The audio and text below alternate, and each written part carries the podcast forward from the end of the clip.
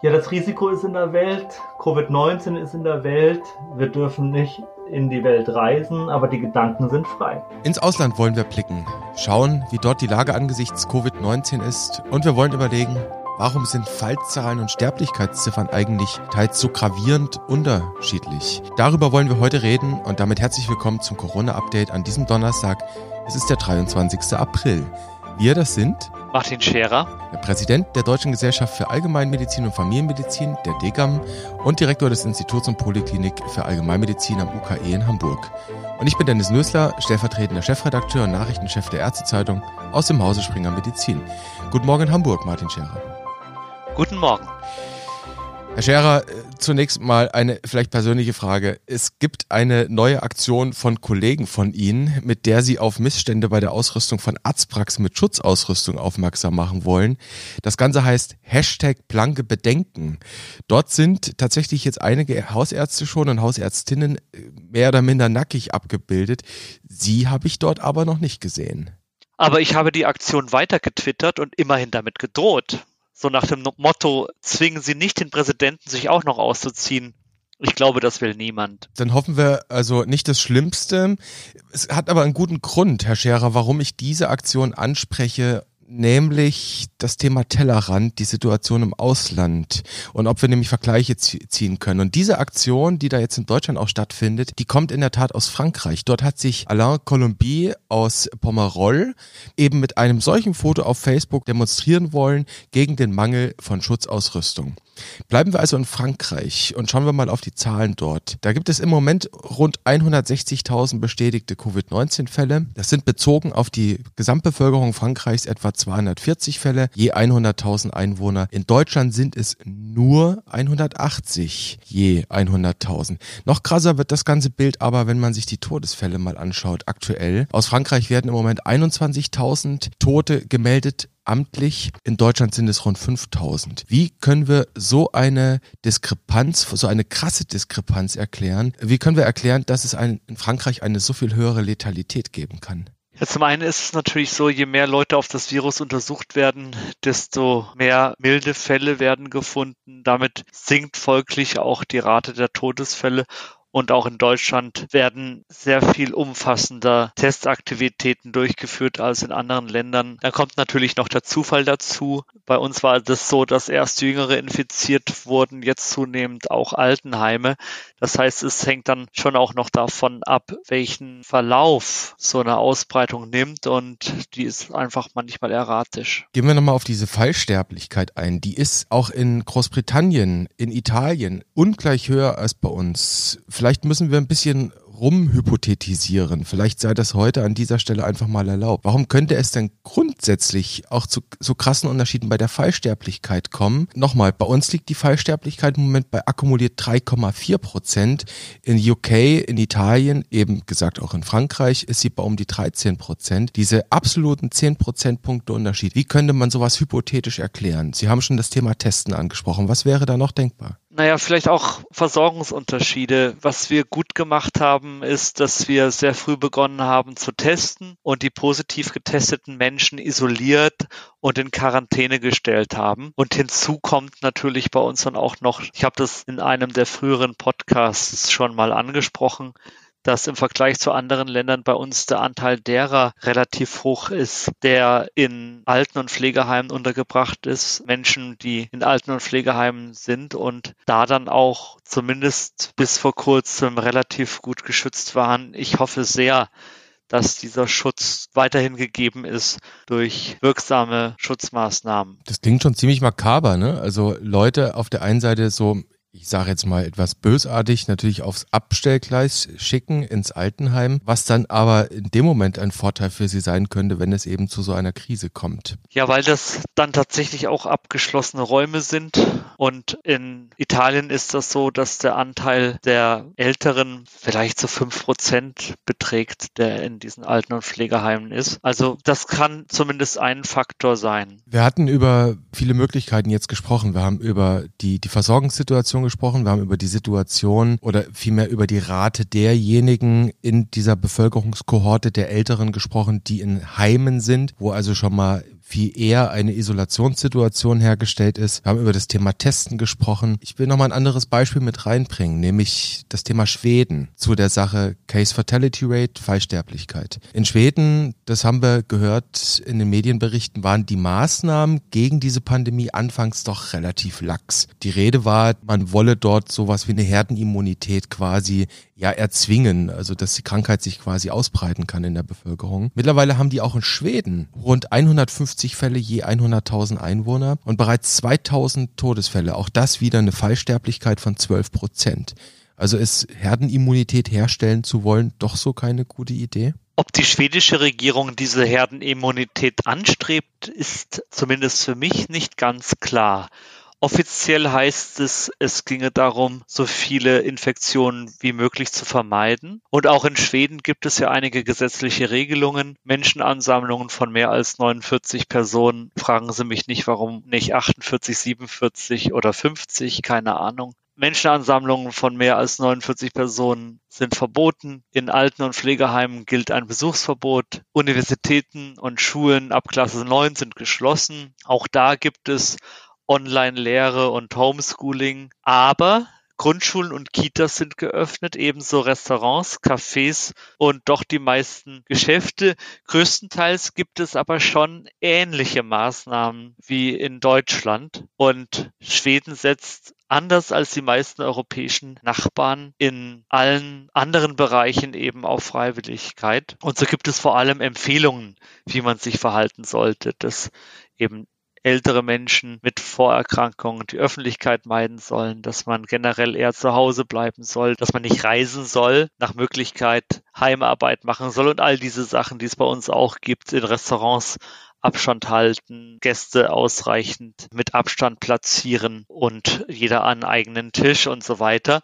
Also da wird etwas mehr auf Freiwilligkeit gesetzt. Und mittlerweile scheint es ja, dass die schwedische Regierung da auch ein bisschen ihre Marschroute ändert und man denkt darüber nach, dann doch jetzt die ein oder andere Maßnahme zu verschärfen. Ich will nochmal auf das kommen, was Sie relativ rasch als eine mögliche Begründung, als eine Hypothese angeführt haben, was zu diesen un Unterschieden zwischen den Ländern im Länderranking quasi, im Ländervergleich auch führen könnte, nämlich das Thema Testen, Testen, Testen. Das hatten wir relativ oft in unserem Podcast. Wir hatten es relativ rasch in unserem Podcast. Vielleicht könnte der Unterschied beim Testen liegen, haben sie angedeutet. Immerhin, wir gehören zu den Testweltmeistern. Nominell betrachtet haben wir im Moment, also an diesem Donnerstag, mehr als zwei Millionen PCR-Tests in unseren Laboren auf dieses SARS-Coronavirus gemacht, Herr Scherer. Also was könnte da dran sein? Ja, vorausgesetzt, dass wir den Zähler vollständig haben, das heißt, die Todesfälle im Zähler vollständig notiert sind, dann vergrößere ich natürlich den Nenner, das heißt die Grundgesamtheit aller SARS-CoV-2-Positiven durch eine intensive Teststrategie oder durch intensive Testbemühungen. Je mehr ich teste und je größer die Anzahl der Tests ist, desto mehr fange ich eben auch die Verläufe ein, die mild sind, die asymptomatisch sind oder symptomarm sind und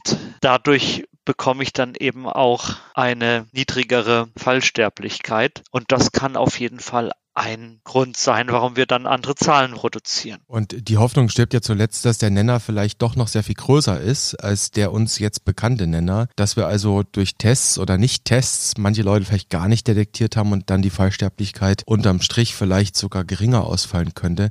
Nur, wir wissen es nicht und wir haben die Glaskugel auch heute wieder zu Hause gelassen. Herr Scherer, eine Hypothese will ich Ihnen jetzt noch zuspielen und ich bin gespannt, was Sie dazu sagen können. Könnten nicht auch Unterschiede im Gesundheitssystem, also in der Struktur des Gesundheitssystems, auch wie welche Sektoren und Versorgungsebenen aufgebaut sind, möglicherweise mit ein Faktor sein, wie eine Gesellschaft mit so einer Infektionserkrankung am Ende umgehen muss oder wie eine Infektionserkrankung auf so eine Gesellschaft wirkt? Ja, wir blicken dieser Tage sehr stark auf das Gesundheitssystem. Wir blicken auch sehr stark auf die Krankenhäuser, zählen unsere Intensivbetten, was übrigens gar nicht so leicht war, was wir aber im Augenblick gut hingekriegt haben oder inzwischen gut hingekriegt haben und stellen fest, dass wir in Deutschland im Schnitt 33 Intensivbetten auf 100.000 Einwohner haben. In Frankreich sind es nur 11, in Italien nur 9. Wir wissen, dass wir auch eine Vielzahl von Krankenhäusern haben, über deren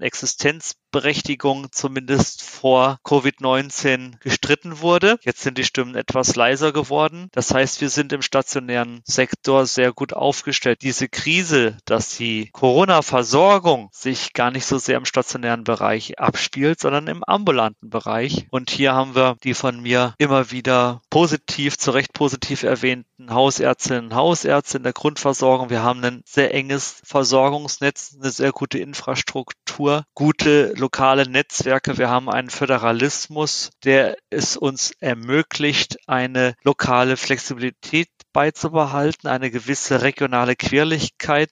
Wir hatten schon das Thema One Size Fits All, also dass man jetzt nicht dirigistisch ein System über ganz Deutschland drüber stülpt, sondern den einzelnen Regionen und den Akteuren in den Regionen die nötige Freiheit gibt, das für die lokale Situation beste Modell auszuwählen. Und ich glaube, das ist eine der Erfolgsmodelle. Ich will jetzt mitten in dieser Krise noch nicht zu sehr jubeln und von großem Erfolg sprechen. Aber warum es doch bei uns relativ gut läuft, das liegt daran, dass die Hausärztinnen, Hausärzte, die regionalen Akteure, auch einige Gebietsärzte sich doch sehr gut absprechen und dann auch mit den KV und öffentlichen Gesundheitsdienst hier und da einfach sehr gute und belastbare Modelle entwickeln. Aber auch da sind wir eben noch in Mutmaßungen, Vermutungen, vielleicht gibt es sogar Indizien, aber wir haben noch nicht den alles erschlagenen Beweis. Ich habe mich bei der Recherche zu dieser Frage tatsächlich an, an eine Tagung erinnert, an die Dreiländertagung Allgemeinmedizin 2015, auch schon ein paar Jahre her, in Bozen seinerzeit. Damals kam der Keynote-Vortrag von Richard Roberts und da ging es um The Beauty of Family Medicine. Und ähm, die Aussage, die er unter anderem in seiner Arbeit hatte, war,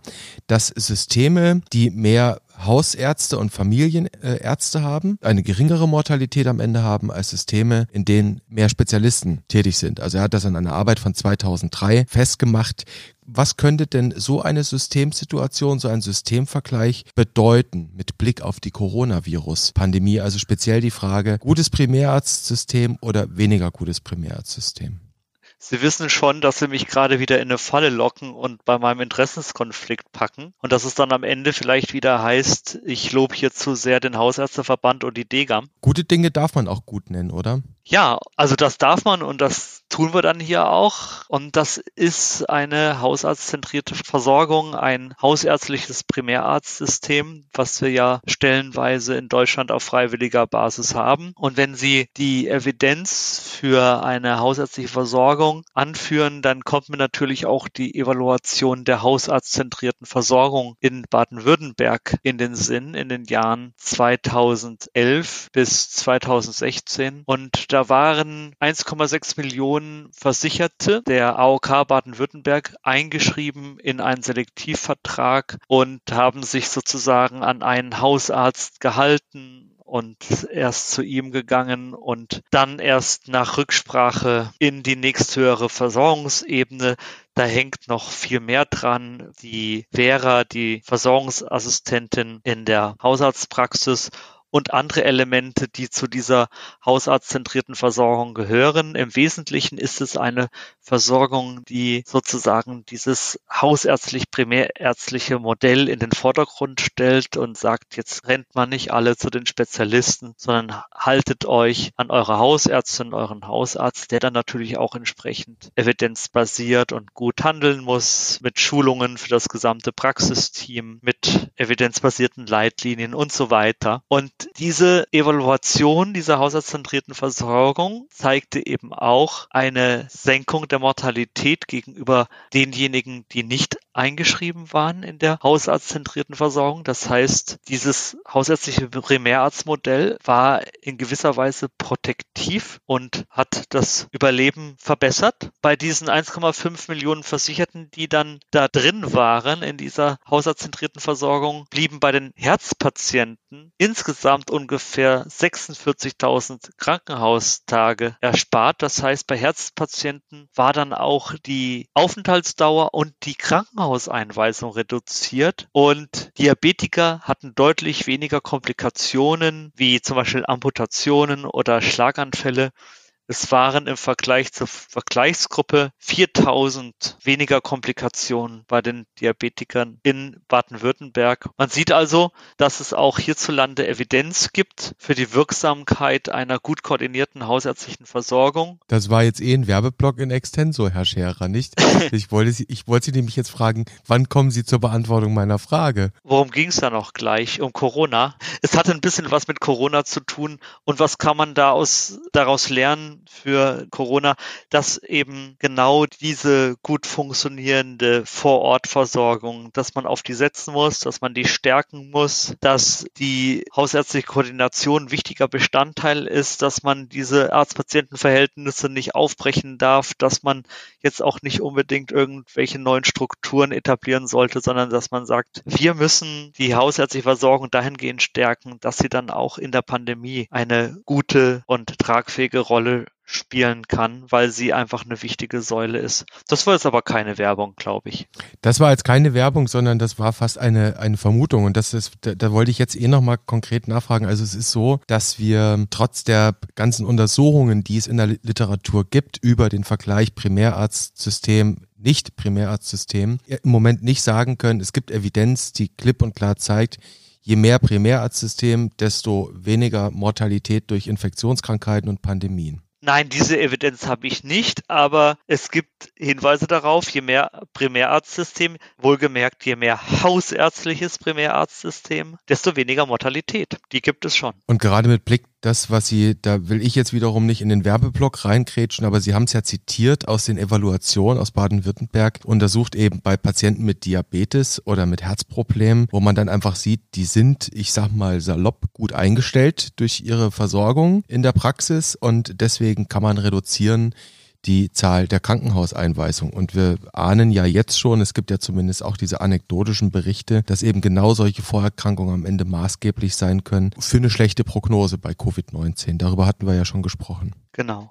Ja. Auf der anderen Seite, das will ich nämlich auch nicht verhehlen, weil das gehört zu der Frage um das Thema Primärversorgungssystem gut oder schlecht in so einer Zeit, wenn ich das mal so mit diesen, mit dieser einfachen Kategorie zeichnen kann, muss man natürlich auch UK erwähnen. Also Großbritannien gilt in der EU gemeinhin, neben den Niederlanden, gilt in der EU gemeinhin als immer so ein bisschen das Vorbild für ein Primärversorgungsmodell im staatlichen Gesundheitsdienst NHS. Und wenn wir uns die Zahlen anschauen, die schneiden nun wirklich nicht besser ab in Sachen Covid-19 als Deutschland. Ja, also das hängt dann auch immer von der Ausgestaltung ab und wir haben ja eben schon versucht zu erklären, wie unterschiedliche Sterblichkeiten zustande kommen. Ich glaube, das lässt sich nicht auf einen Faktor reduzieren und es lässt sich wahrscheinlich auch nicht auf die Systemfrage reduzieren. Das heißt, Herr Scherer, ich habe heute gelernt aus unserem Gespräch, dass wir nach wie vor bei vielen Fragen einfach im Tal der Ahnungslosigkeit uns befinden, dass wir vieles nicht sagen können, dass wir vieles ahnen können, dass wir auch viele interessante Hypothesen aufstellen können, aber wir können im Moment nicht sagen, was ist definitiv gut, was ist definitiv schlecht. Und auch der Systemvergleich und der Ländervergleich,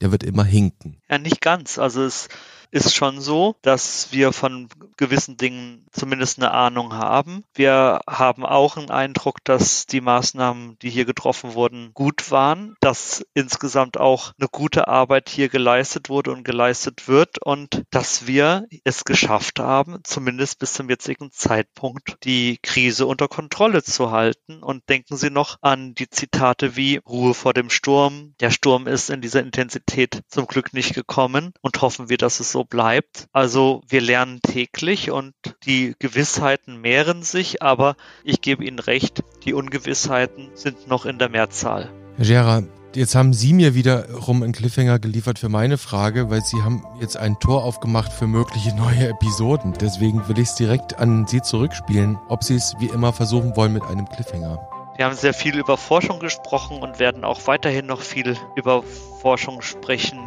Wir haben über Sonderwege gesprochen, vielleicht auch Schweden als Beispiel für einen Sonderweg. Und die Frage ist ja, inwiefern Sonderwege in der Forschung beschritten werden und ob diese Sonderwege auch legitim und gerechtfertigt sind. Wollen wir schauen, dass wir nicht vom Weg abkommen, jedenfalls nicht bis zur nächsten Episode. Herr Scherer, es war mir eine lehrreiche Freude mit Ihnen an diesem Donnerstag reden zu dürfen über dieses nicht ganz unkomplexe Thema. Bedanke mich dafür und würde mich freuen, wenn wir uns wiederhören an gleicher Stelle und auf gleicher Welle. Ich würde mich auch freuen.